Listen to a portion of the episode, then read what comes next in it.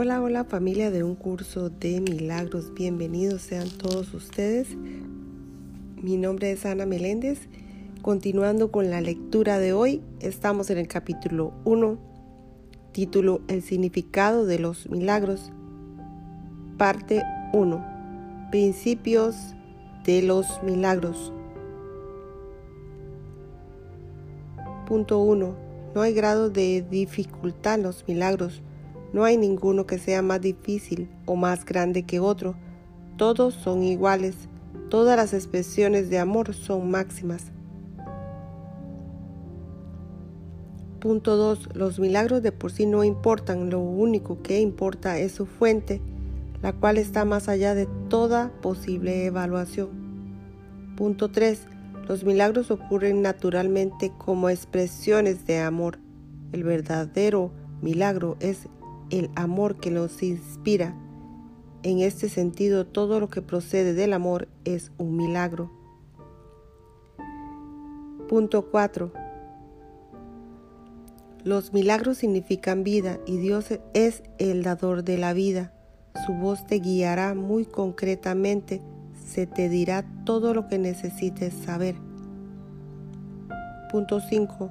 Los milagros son hábitos y deben ser involuntarios no deben controlarse conscientemente. Los milagros seleccionados conscientemente pueden proceder de un asesoramiento desacertado. Punto 6. Los milagros son naturales. Cuando no ocurren es que algo anda mal. Punto 7. Todo el mundo tiene derecho a los milagros, pero antes es necesaria una purificación. Punto 8. Los milagros curan porque suplen una falta. Los obran aquellos que temporalmente tienen más para aquellos que temporalmente tienen menos. Punto 9. Los milagros son una especie de intercambio, como toda expresión de amor, que en el auténtico sentido de la palabra es siempre milagrosa. Dicho intercambio invierte las leyes físicas, brindan más amor tanto al que da como al que recibe. Punto 10. Cuando se oran milagros con vistas a hacer de ellos un espectáculo para atraer creyentes, es que no se ha comprendido su propósito. Punto 11. La oración es el vehículo de los milagros es el medio de comunicación entre lo creado y el creador. Por medio de la oración se recibe amor y por medio de los milagros se expresa amor. Punto 12. Los milagros son pensamientos. Los pensamientos pueden representar al nivel inferior o corporal de experiencia o el nivel superior o espiritual de experiencia. Uno de ellos da lugar a lo físico, el otro crea lo espiritual. Punto 13. Los milagros son a la vez comienzos y finales y así alteran el orden temporal. Son siempre afirmaciones de renacimiento que parecen ir hacia atrás, pero que en realidad van hacia adelante. Cancelan el pasado en el presente y de este modo liberan el futuro. Punto 14. Los milagros dan fe de la verdad. Son convincentes porque proceden de la convicción. Sin convicción, degeneran en magia, que es insensata y por lo tanto destructiva, o más bien el uso no creativo de la mente. Punto 15. Todos los días deberían consagrarse a los milagros. El propósito del tiempo es capacitarte para que aprendas a usarlo de forma constructiva. El tiempo es, por lo tanto, un recurso de enseñanza y un medio para alcanzar un fin. El tiempo cesará cuando ya no sea útil para facilitar el aprendizaje. Punto 16. Los milagros son recursos de enseñanza para demostrar que dar es tan bienaventurado como recibir. Aumentan la fortaleza del que da y simultáneamente le dan fortaleza al que recibe. Punto 17. Los milagros trascienden el cuerpo. Son cambios súbitos al dominio de lo invisible, más allá del nivel corporal. Por eso es por lo que curan. Punto 18. El milagro es un servicio. Es el máximo servicio que le puedes prestar a otro. Es una manera de amar al prójimo como a ti mismo, en la que reconoces simultáneamente tu propia valía y la de él. Punto 19. Los milagros hacen que las mentes sean una en Dios. Se basan en la cooperación porque la filiación es la suma de todo lo que Dios creó. Los milagros reflejan, por lo tanto, las leyes de la eternidad, no las del tiempo. Punto 20. Los milagros despiertan nuevamente la conciencia de que el espíritu, no el cuerpo, es el altar de la verdad. Este reconocimiento es lo que confiere al milagro su poder curativo. Punto 21. Los milagros son expresiones naturales de perdón. Por medio de los milagros aceptas el perdón de Dios al extendérselo a otro. Punto 22. Los milagros se asocian en el miedo debido únicamente a la creencia de que la oscuridad tiene la capacidad de ocultar. Crees que lo que no puedes ver con los ojos del cuerpo no existe. Esta creencia te lleva a negar la visión espiritual. Punto 23. Los milagros reorganizan la percepción y colocan todos los niveles en su debida perspectiva. Esto cura, ya que toda enfermedad es el resultado de una confusión de niveles. Punto 24. Los milagros te capacitan para curar a los enfermos y resucitar a los muertos porque tanto la enfermedad como la muerte son invenciones tuyas y por lo tanto las puedes abolir. Tú mismo eres un milagro capaz de crear a semejanza de tu Creador. Todo lo demás no es más que tu propia pesadilla y no existe. Solo las creaciones de luz son reales.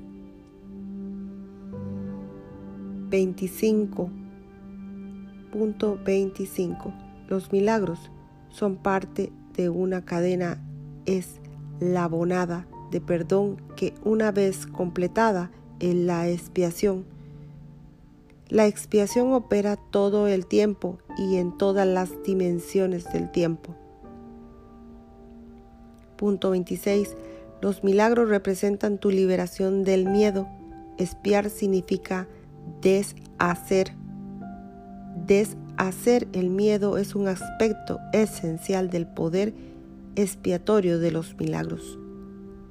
Punto 27. Un milagro es una bendición universal de Dios a todos mis hermanos por mediación mía. Perdonar es el privilegio de los perdonados.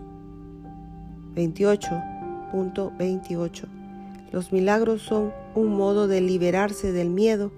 La revelación produce un estado en el que el miedo ya ha sido abolido los milagros son, por lo tanto, un medio y la revelación un fin. Punto 29. Los milagros alaban a Dios a través de ti. Lo alaban al honrar a sus creaciones, afirmando así la, la perfección de las mismas.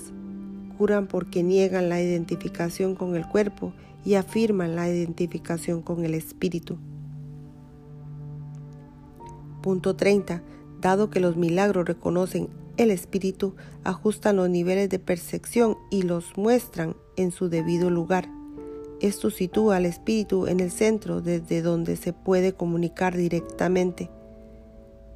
Punto 31. Los milagros deben inspirar gratitud, no reverencia.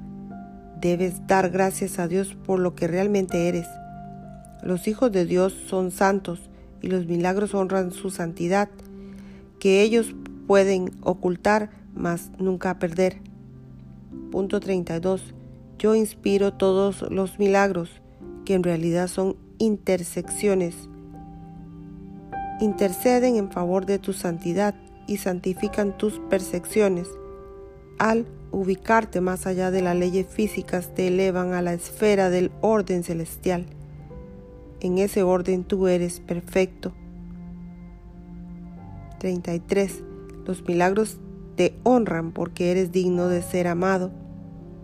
Desvanecen las ilusiones que albergas acerca de ti y perciben la luz en ti.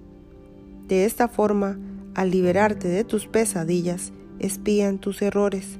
Al liberar a tu mente de la prisión de tus ilusiones, restauran la cordura en ti. Punto 34.